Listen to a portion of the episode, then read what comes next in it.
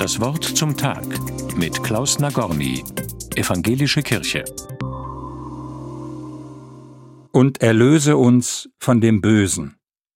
Wer das Vaterunser betet, kennt diese Bitte. Auch im Februar vor 80 Jahren haben Menschen so gebetet, als vor Stalingrad die deutsche Wehrmacht in Kälte und Hunger kapitulieren musste. Und erlöse uns von dem Bösen. Das war sicher auch die Bitte vieler Menschen vor einem Jahr, als der russische Staatspräsident einen neuen Krieg in Europa losgebrochen hat. Ein Krieg, der seitdem die Ukraine mit Tod und Leid überzieht. Angesichts der Jahrestage dieser beiden Ereignisse frage ich mich, ist die menschliche Spezies überhaupt fähig zum Frieden? Oder müssen sich Spannungen zwischen Menschen immer wieder in Mord und Totschlag entladen? In meiner Studentenbude hatte ich vor Jahren das Poster an der Wand Stell dir vor, es ist Krieg und keiner geht hin.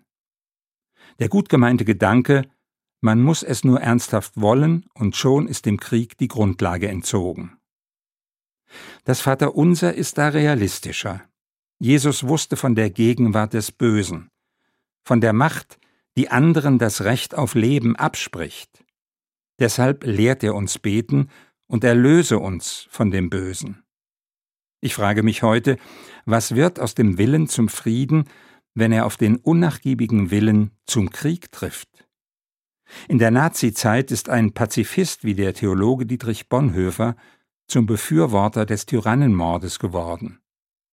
Was an Schrecklichem geschieht heute in der Ukraine, dass die pazifistische Grundhaltung vieler Menschen, auch meine eigene, an ihre Grenze gekommen ist?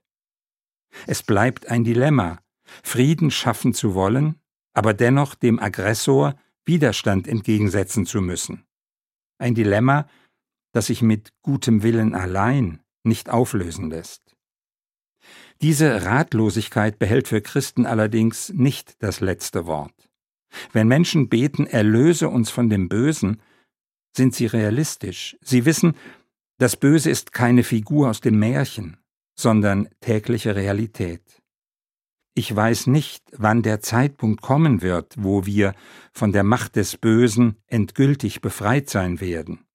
Ich weiß nur, bis es soweit ist, kommt es darauf an, das Böse beim Namen zu nennen, ihm zu widerstehen, wo immer es möglich ist, und darum zu bitten, dass ich selbst von seiner Anziehungskraft und Macht erlöst werde.